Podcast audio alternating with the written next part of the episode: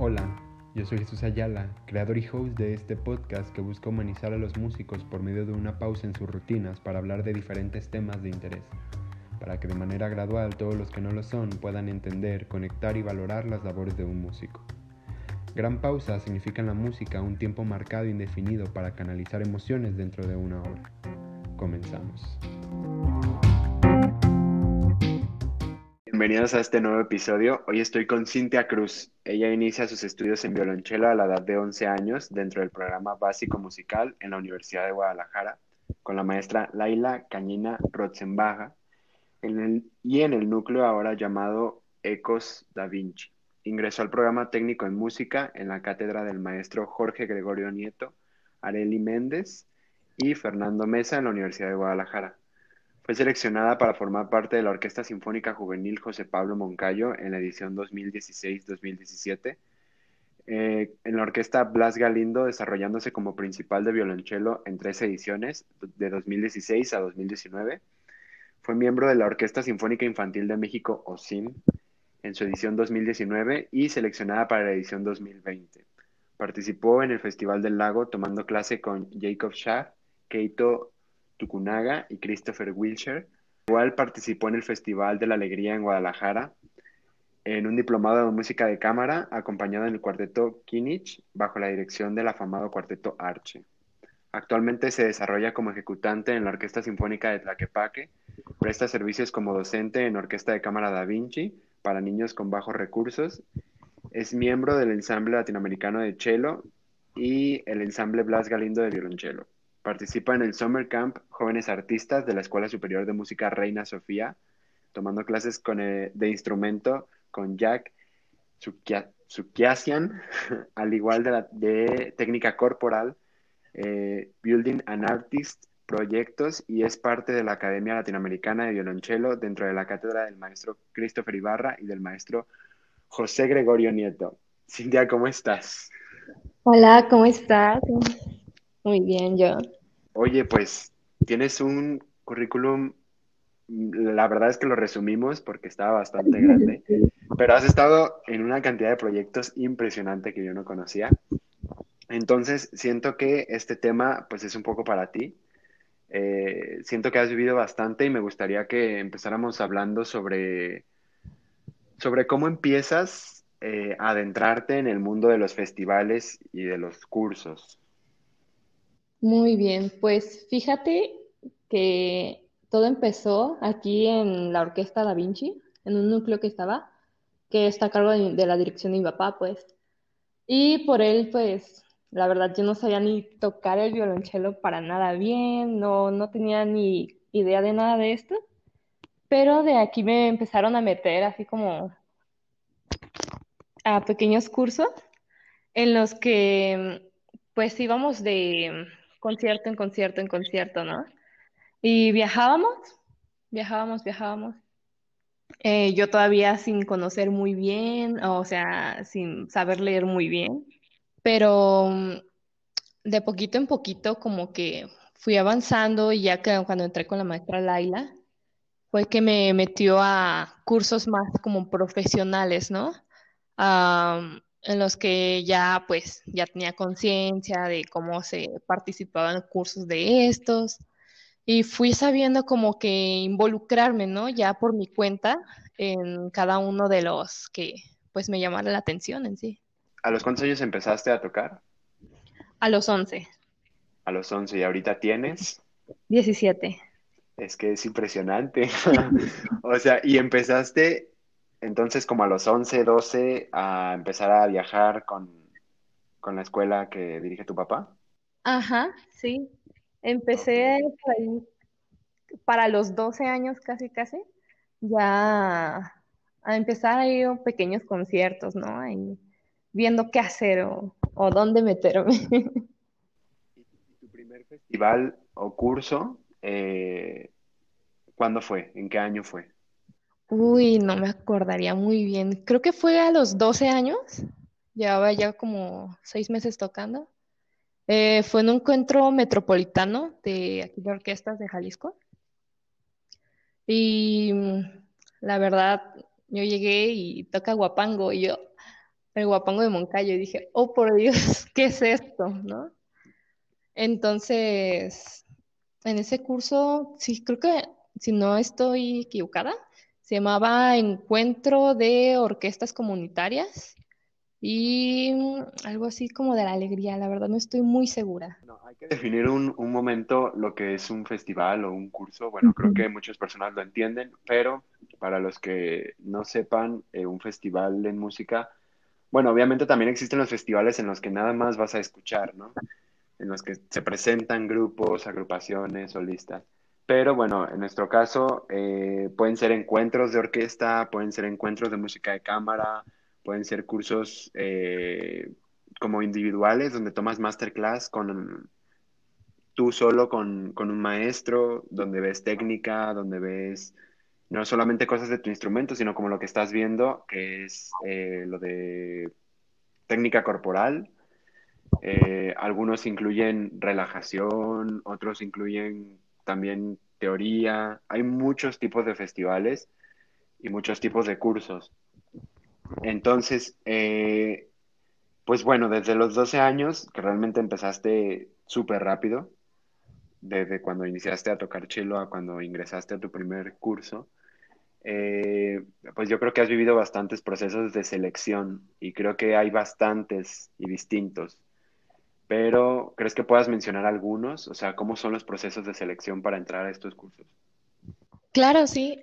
Como, mira, en el, en el curso que estoy ahorita, que es en la Escuela Reina Sofía, eh, todo te pedía así como un formulario, obviamente en todos te piden un formulario para llenar, en el que pongas ya sea tu nombre, tus datos personales, ¿no? Eh, eh, tu experiencia académica, claro que sí. Y te piden mucho eh, videos en los que tú estés tocando, ¿no? Que sean, por ejemplo, mínimos 10 minutos, 20 minutos. Y bueno, hay muchos eh, festivales y cursos en los que no te piden ningún requisito así como de escucharte tocar, pero los que sí son como más aplicados hacia el instrumento, ya te piden pues un cierto nivel, ¿no? Mm, como este que está ahorita te pedía como mínimo, ¿no? Que, que hayas visto tantas suites o tantas cosas, pasajes de orquesta. Y te pide también, bueno, algo muy importante que yo aún no lo tengo bien, es el idioma, el inglés. Para mí es muy importante aprender otros idiomas, o por lo menos el inglés, que es lo que más se ocupa para, por ejemplo, cosas internacionales, que la verdad yo el año pasado lo tenía prácticamente cero, y fue cuando entré al Festival del, del Lago, en el que todo, absolutamente todo era en inglés. Entonces, de una manera u otra, me tuve que agarrar, ¿no? Pero ahorita ya, pues llevo un proceso en el que ya cursé algunas materias en inglés.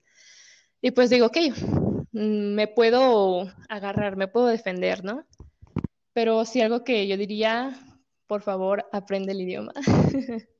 y ya lo demás, pues solo una pizca de talento y con eso, con eso tienes para cualquier lugar entrar. Hay bastantes eh, procesos, digo, cada, hay cursos que obviamente son de más alto nivel y hay otros que son menos. No quiere decir que uno tenga menos importancia que el otro, pero pues hay muchísimos tipos de alumnos, muchísimos grados de alumnos. Entonces, eh, como bien te pueden pedir una audición, como bien no te pueden pedir una audición. O a veces te piden algún fragmento en específico y a veces te dicen, bueno, toca algo que tú quieras, lo que tú prefieras, pero que dure tanto tiempo. O incluso hay cursos en los que ni siquiera te piden, nada más te piden inscríbete, paga y te vienes. Y listo. Y pues sí, hay muchísimos tipos de, eh, de procesos de selección, pero justamente eso que mencionaste el inglés, fíjate que no lo había pensado. Y es cierto, digo, como que lo viví, eh, pero lo dejé pasar porque o sea, no lo, no lo, tuve en cuenta cuando estaba pensando en este episodio. Eh, me tocó ir a un curso en Ciudad de México eh, con un maestro que tiene un doctorado en viola que se llama Shen. Él vive en Texas, entonces allá hizo su doctorado. Y todo el curso fue en inglés, todas las masterclasses eran en inglés. Digo, no tengo el gran, gran, gran nivel de inglés, pero me defiendo y le entendía y todo, pero no lo mencionaron en el curso. O sea, claro que decían que era extranjero y lo que sea, pero nunca dijeron todo el curso es en inglés o nunca dijeron nada porque había una traductora para, para los que no entendieran.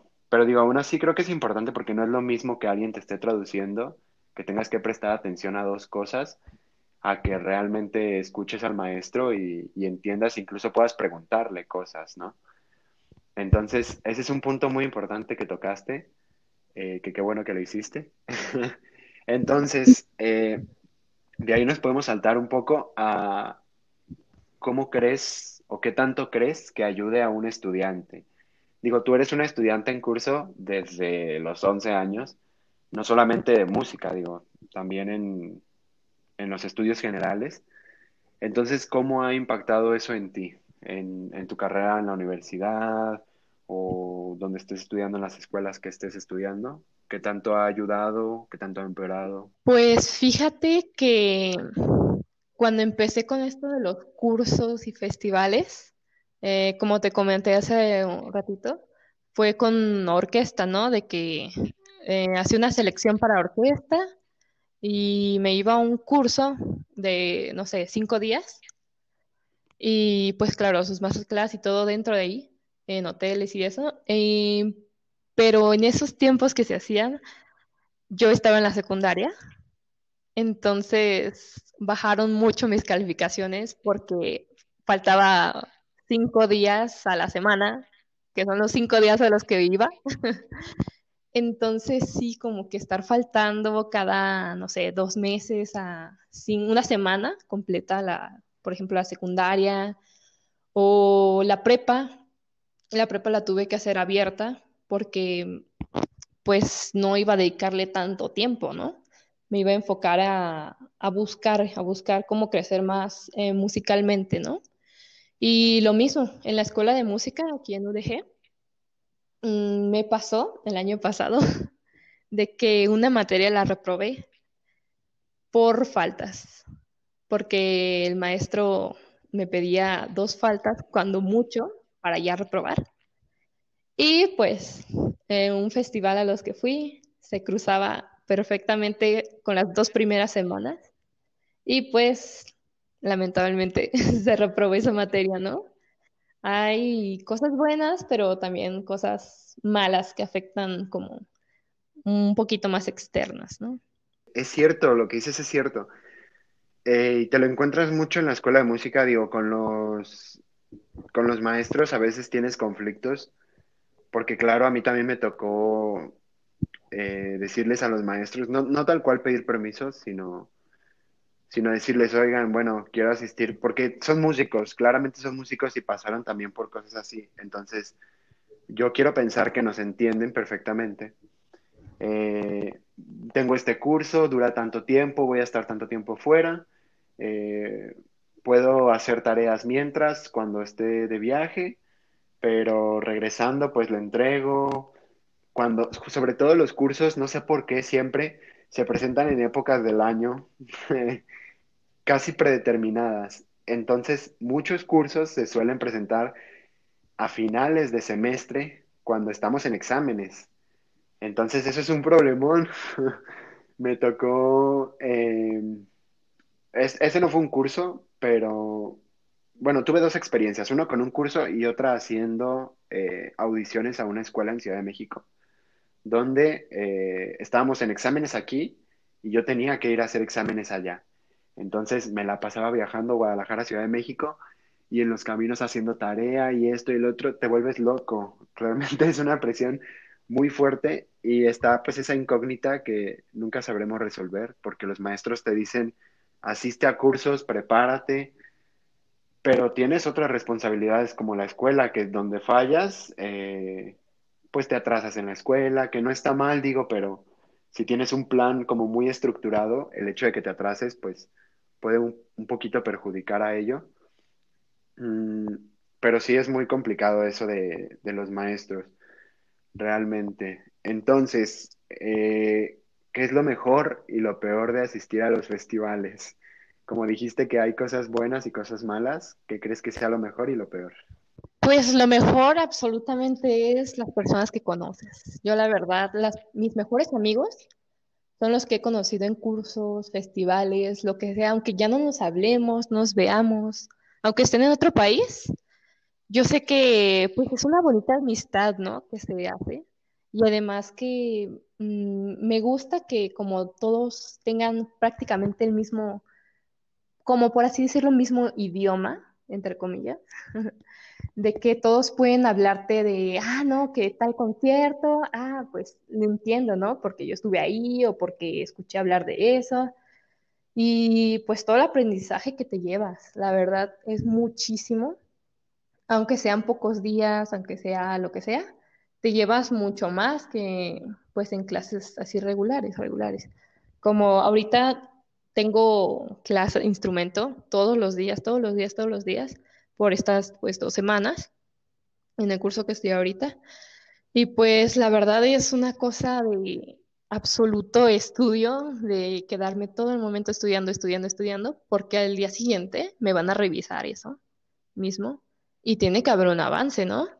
Entonces, yo digo que aprendes de la constancia, aprendes pues, más responsabilidades y pues no sé, me encanta a mí.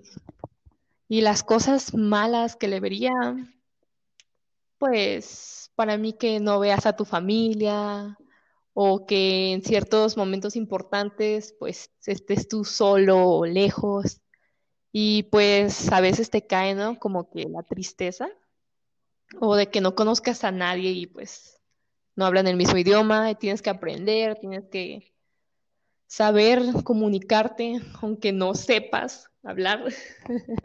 Entonces, yo digo que eso sería lo malo, no, no le veo muchas cosas malas a esto.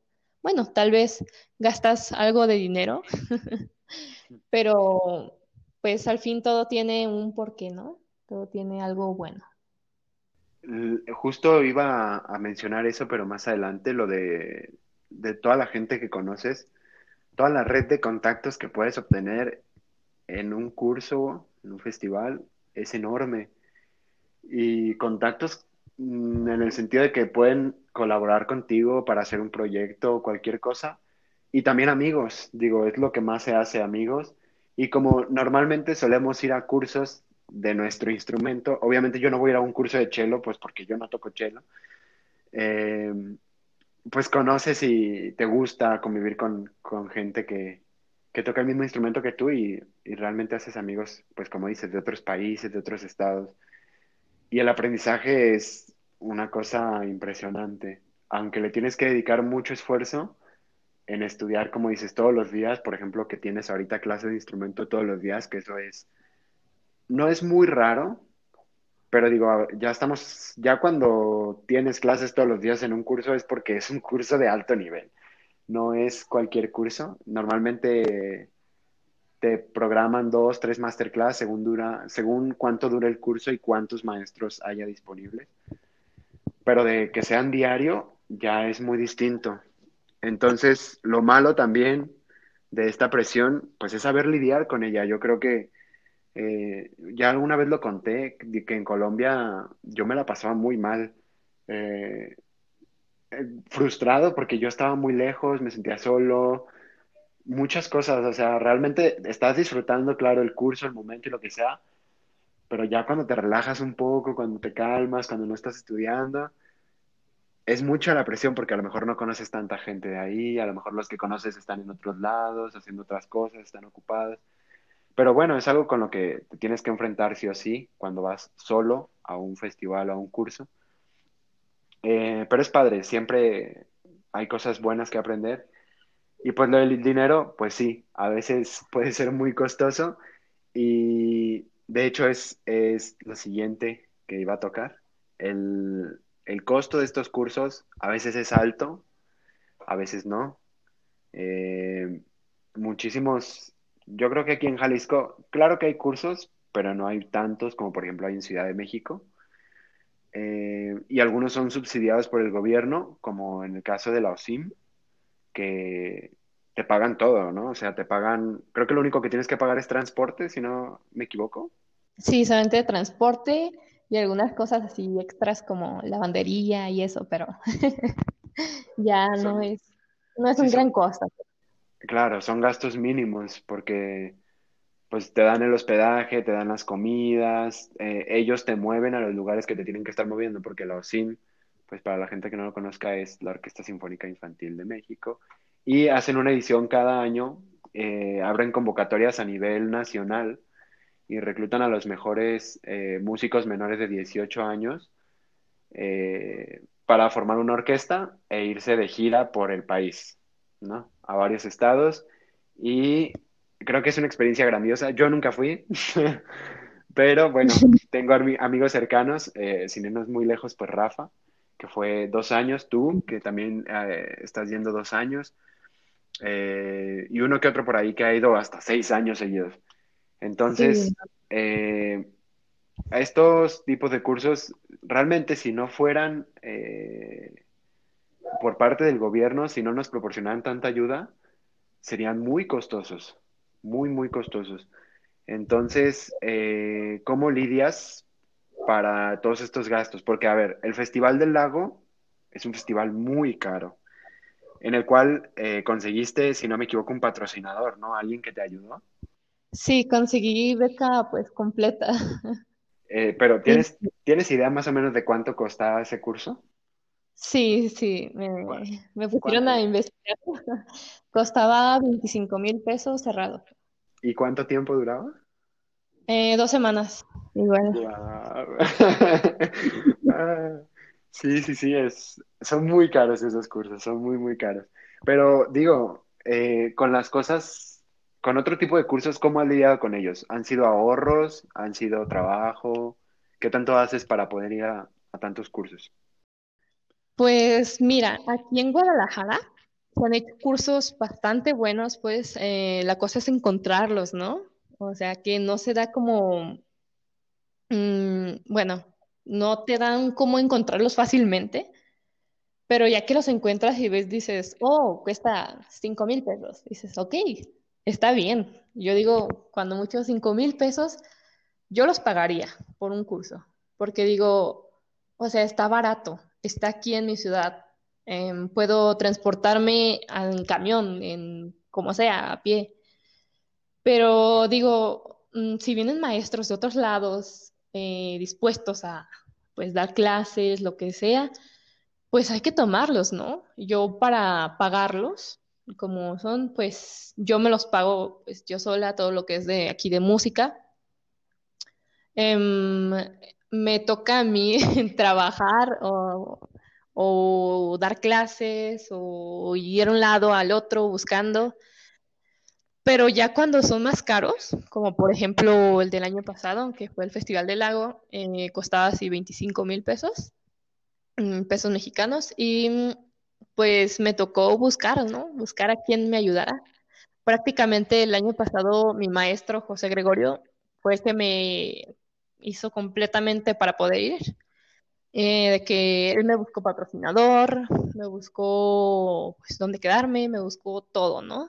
Entonces, yo confío plenamente en mis maestros, si ocupo algo, si ocupo, no sé, lo que sea, puedo preguntarle, ¿no? A alguien que tenga más experiencia que yo.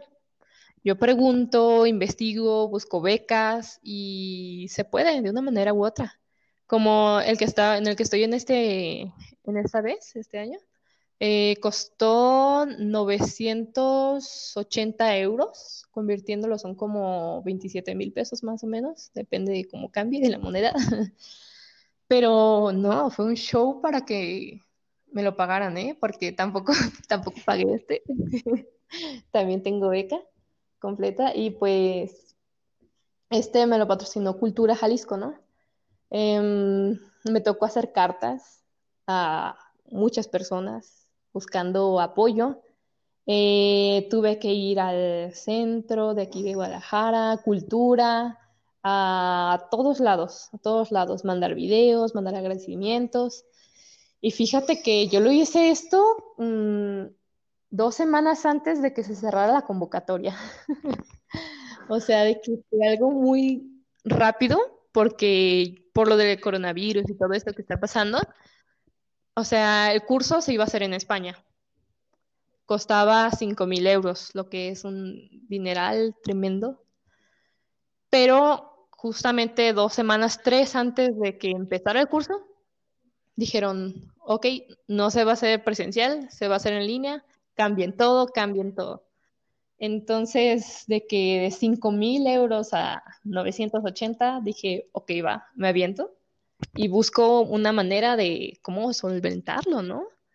Porque, pues, la verdad son clases maravillosas, te dan muchísimas clases de, de todo, de todo que nunca pensaste, pues. Y la verdad que tuve que ir a buscar quien me ayudara. Y ahorita tengo una clase que se llama, em, pues, ay, bueno, no sé cómo traducirlo, es como, cómo patrocinarte, más o menos tú solo, cómo buscar a quien te ayude, ¿no? A, a entrar a cursos, festivales, orquestas, lo que sea. Entonces ahí estamos viendo así como de, ok, con ciertas personas en tal lugares de la cultura, puedes ir a buscarlos y con ellos es y ahí lo puedes encontrar fácil. Yo no sabía que daban ese tipo de clases, nunca había escuchado de una clase así, qué padre. Este, sí. Pero eh, justo tocaste eso, pues ese tema de patrocinios, a muchas personas les parece muy, como muy descabellado, como que realmente no va a haber nadie quien te patrocine. Y en, en el Festival del Agua, si no me equivoco, muchos de los patrocinadores son gente mayor, son personas grandes que nada más lo hacen por, porque les gusta la música, porque apoyan a los muchachos y listo. No lo hacen como por otra razón, pues.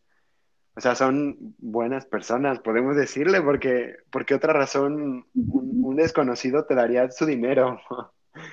o sea, un desconocido en el sentido de que no es alguien de cultura, no es parte del gobierno, es, eso es muy, es mm, entre comillas raro, pero digo, pasa y pasa mucho en este tipo de festivales.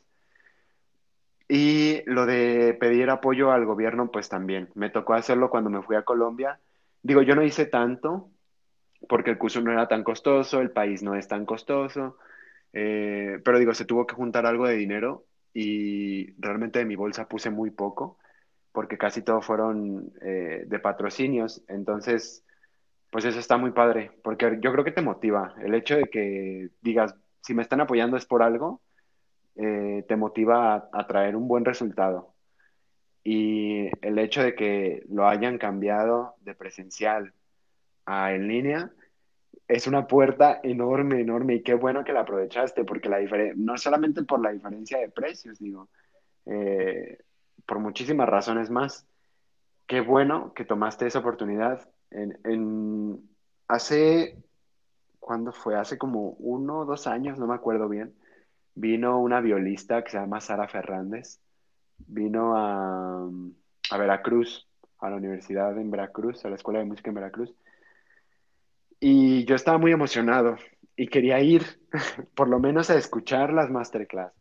Dije, si no puedo preparar un repertorio, porque me enteré ya más o menos tarde, dije, si no puedo preparar un repertorio, quiero ir a, escuchar las clases, cosa que no pude hacer, pero había violistas aquí en Guadalajara que realmente podían ir y que admiraban a Sara también y no lo hicieron. Y justo lo que dices, si alguien extranjero viene, no es por idolatrar a un extranjero, pero si tú sabes, tú lo admiras, sabes que tiene conocimientos, que es un buen músico, eh, y por las razones que, que tengas para asistir a su curso, pues invertir en un curso yo creo que es una de las partes más importantes en nuestra educación como músicos. Realmente es muy importante hacerlo eh, al nivel que desees hacerlo. Si realmente no te gustan los cursos, pues bueno, ya eso es otra cuestión.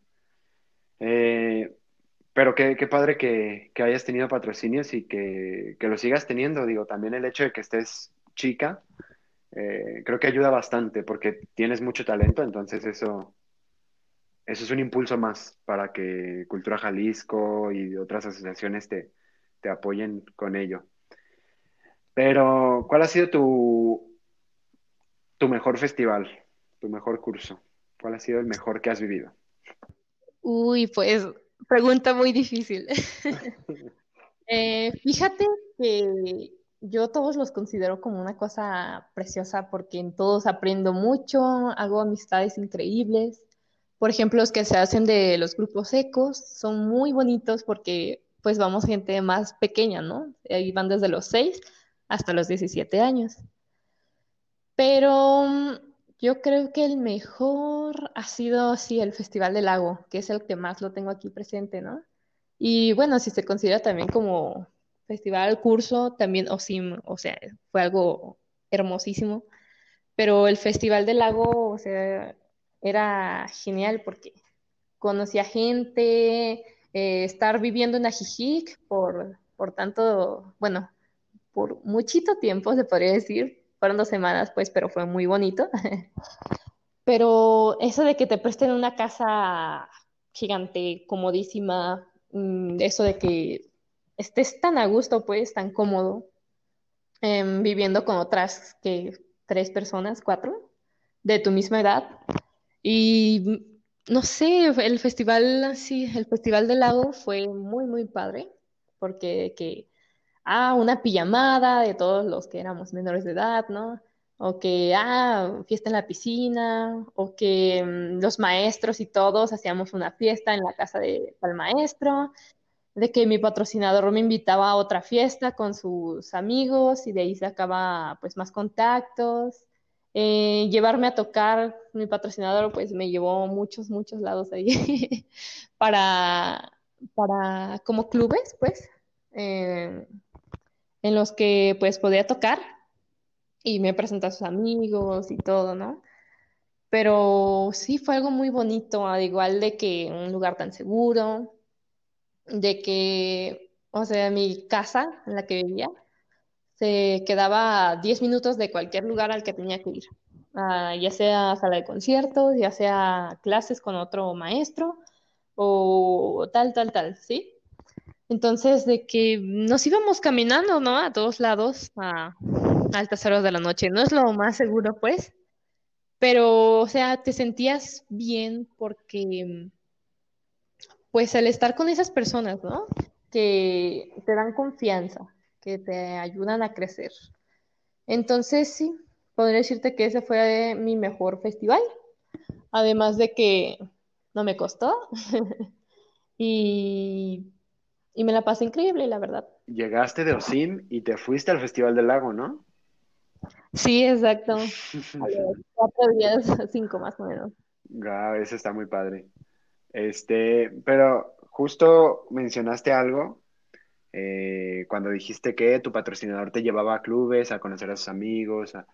Eso está muy padre porque creo que el mundo de oportunidades que se te abren en este tipo de eventos, en los festivales, es enorme, digo, porque los maestros pueden ver un potencial en ti, eh, otros compañeros, gente del público, en este caso, pues tu patrocinador y te abren puertas para, no sé, para hacer un proyecto, para que empieces a tocar de solista, para que, no sé, para mil y una cosas, yo creo que se abre un mundo de contactos y de oportunidades, ya no tanto de contactos, sino de oportunidades eh, inmenso.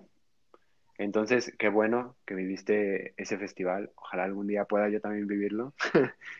Em, lo que sucede pues actualmente en el mundo con esto de la pandemia, pues ha impedido de manera, eh, ha impedido que esto se haga, perdón, de manera presencial. En este caso, lo que tienes actual, pues lo de la Reina Sofía, la Escuela de la Reina Sofía. Eh, ¿Cómo estás lidiando con eso? ¿Cómo lo llevas? Porque ahorita sé que tienes una agenda muy ocupada, sé que acabas de terminar una clase hace poquito, antes de empezar a grabar esto. Entonces, eh, ¿cómo, ¿cómo funciona? ¿Qué tan diferente es de todos los cursos que has llevado que han sido presenciales? ¿Cómo te la estás pasando realmente? Eh, yo sé que estás aprendiendo mucho, pero todo esto detrás de que te la pasas bien, convives, haces fiestas, eh, platicas, conoces gente, ¿cómo es ahorita que está siendo virtual todo?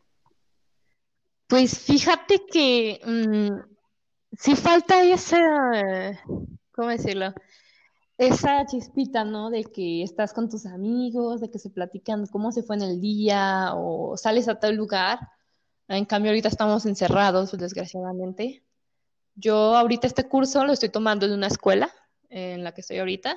Aquí duermo, aquí como, aquí desayuno y llevo, me voy a quedar a vivir aquí pues dos semanas.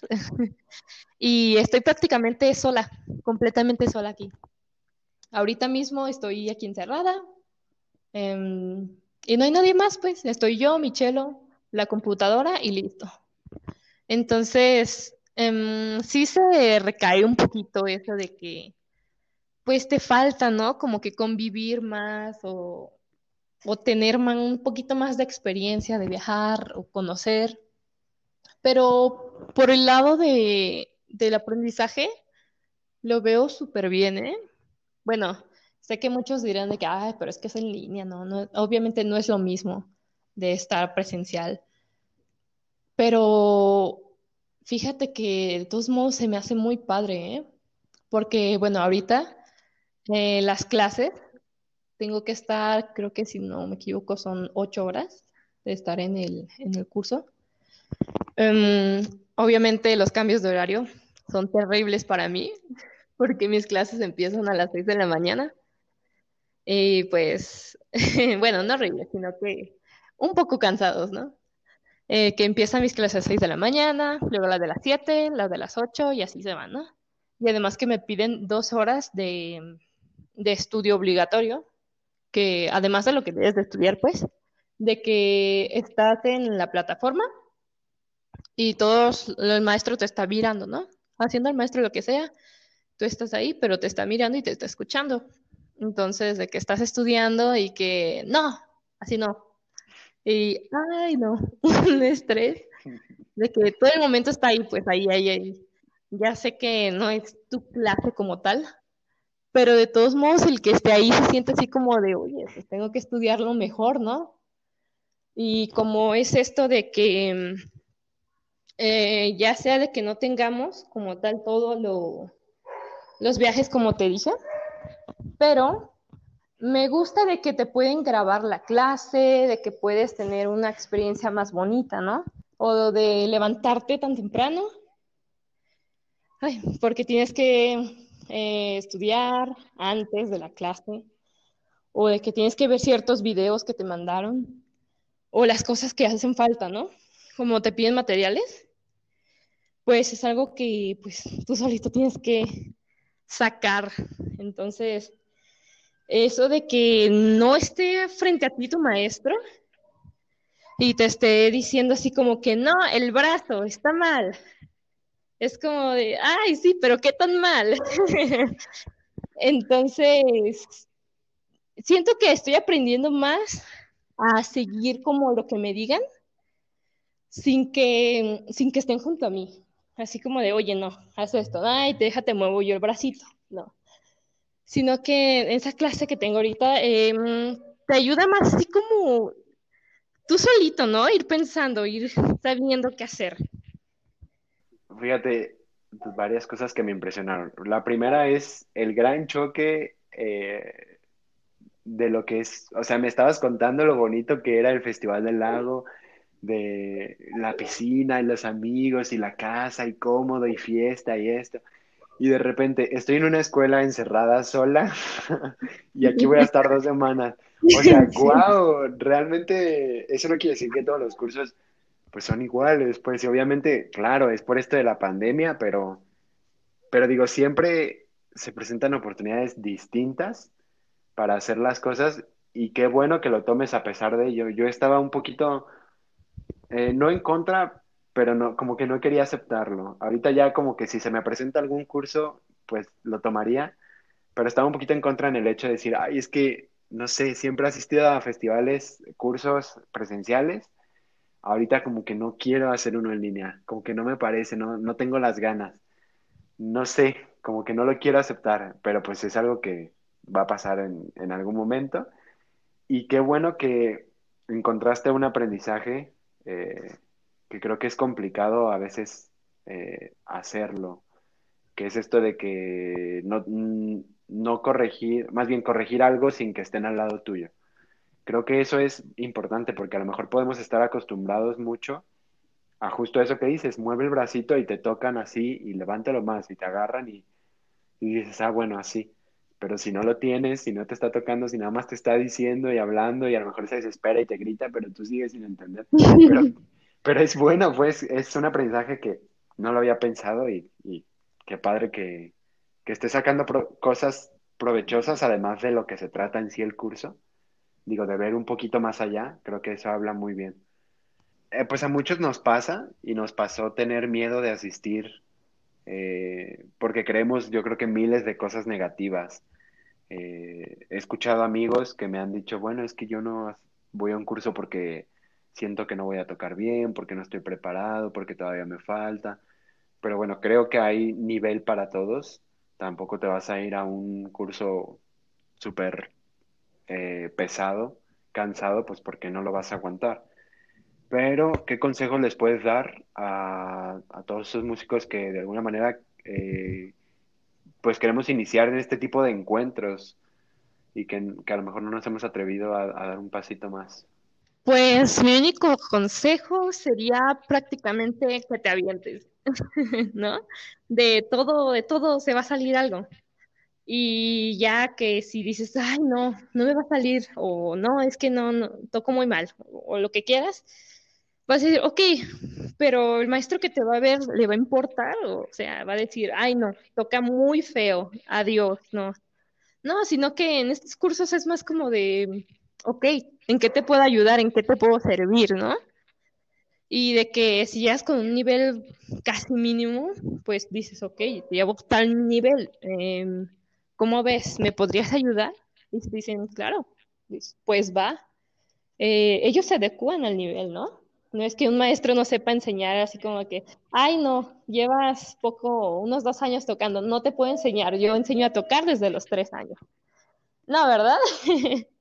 Entonces, sí, mi consejo sería eso, a- aviéntate, inténtalo, busca a quien te ayude, siempre va a haber alguien que te pueda ayudar. Em, y no sé, si eres mi amigo, yo te puedo ayudar a buscar cualquier lado, ¿no? O tú, Jesús, que ya has viajado, ¿no? Buscar con quién o alguien que tenga una experiencia y decirle, oye, ayúdame, no sé cómo hacerlo, ¿qué le hago? Eso sería todo. No es cosa del otro mundo, no es cosa de que, oh, wow, eh, ha ido a tantos lugares, ¿no? Sino que, mm, que tú solito aprendas a valorarte, más bien. Claro. Eso sería. Yo podría decir algo, yo creo que eh, hay que estar muy conscientes. Eh, claro que vas, yo creo que sin importar el nivel que tenga el curso, vas a aprender. Entonces tienes que tener la mente muy abierta y muy clara, sabiendo que vas a aprender. Entonces, que no todos los maestros son buena onda, que no todos los maestros son igual de lindos que, es tu maestro de instrumento en tu ciudad. Eso es a lo mejor un choque que, que podemos tener muchos, el hecho de que a lo mejor un maestro nos grite de repente, pues es muy fuerte y tienes que aguantar. Eh, no aguantar en el sentido de soportarlo, sino aprender a lidiar con ello. Eh, no tienes que aguantar de mala manera, pues, sino a lo mejor no estás lo suficientemente consciente y no estás corrigiendo lo que te están diciendo. Y si un maestro te lo está diciendo por algo, con unos estudios superiores eh, a los tuyos, claramente, pues es por alguna razón. Entonces, tienes que estar muy abierto a que vas a tener que estudiar mucho, a que te vas a tener que esforzar, a que a lo mejor vas a hacer esfuerzos como el que estás haciendo tú ahorita en este momento, de estar en una escuela ahí encerrada estudiando todo el tiempo y, y que así va a ser, que a lo mejor vas a viajar, pero a lo mejor no vas a tener tiempo de salir a conocer. Vas a tener que estar estudiando y estudiando y estudiando. Y escuela, departamento, donde sea que te estés quedando, hotel, lo que sea. Escuela, eh, hotel, escuela, hotel, escuela, hotel, y estudia y estudia. Entonces, pues sí, yo creo que es muy importante aventarse, como dices. Hasta que no lo haces, no te das cuenta de lo que te vas a enfrentar. Y buscar amigos que tengan experiencias similares a las que estás buscando es, es importante también para que te ayuden a, a llevarlo un poquito mejor. Entonces, Cintia, ¿quieres agregar algo más para terminar? Pues nada, que eso sí que estabas diciendo, de que quedarte encerrada, lo vi mucho en Osim, eh, de que mi familia me dijo, ay, pero tú ya fuiste a Querétaro, fuiste a todos lados, y ¿por qué no? ¿Por qué quieres ir otra vez? Y dice, pues porque estuve encerrada, ¿no? o sea, no salíamos para allá del hotel, estaba en ensayo, clase tras clase, y pues digo, pues ni modo, pero pero de algo, de algo servirá, ¿no? claro. Sí, sí, a veces es esa frustración de quiero salir a conocer, pero no puedes, tienes que estar encerrado estudiando. Pues bueno, Cintia, muchas gracias por, por, tu tiempo. Yo sé que estás muy ocupada justo en tu, tu curso. Eh, definitivamente eres una gran chelista y espero que sigas creciendo mucho más. Digo, todavía ni siquiera cumples la mayoría de edad, es increíble todo lo que has hecho. Y listo. Muchas gracias a todos por escucharnos y nos vemos la siguiente semana. Muchas gracias.